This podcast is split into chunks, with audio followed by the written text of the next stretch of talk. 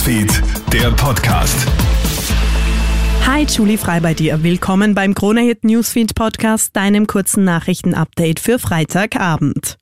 Nach den Vorwürfen gegen Rammstein-Frontman Till Lindemann meldet sich jetzt erstmals ein Bandmitglied zu Wort. Schlagzeuger Christoph Schneider schreibt heute dazu auf Social Media, dass die Anschuldigungen ihn als Menschen zutiefst erschüttern. Zudem betont er, dass sich Till Lindemann in den letzten Jahren immer mehr von den anderen Bandmitgliedern distanziert hat. Mehrere Frauen werfen Lindemann ja sexuelle Übergriffe nach Konzerten vor. Die Regierung möchte, dass mehr Papas in Karenz gehen.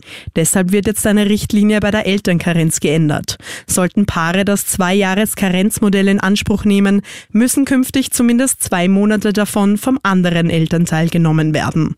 Arbeits- und Wirtschaftsminister Martin Kocher. Dafür gibt es keine Verpflichtung, aber wenn 24 Monate in Anspruch genommen werden, dann müssen zwei Monate vom anderen Elternteil in Anspruch genommen werden. Bei der zwölfmonatigen Karenz ändert sich nichts.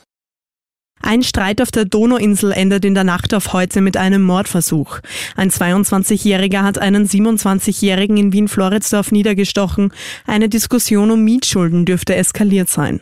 Zeugen und ein unbeteiligter Autolenker haben den Schwerverletzten daraufhin ins Krankenhaus gebracht.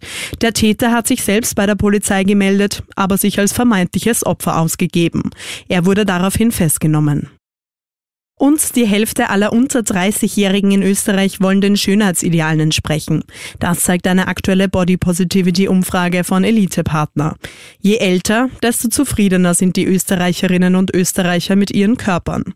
Drei von vier Personen über 40 kümmern sich nicht um traditionelle Schönheitsideale.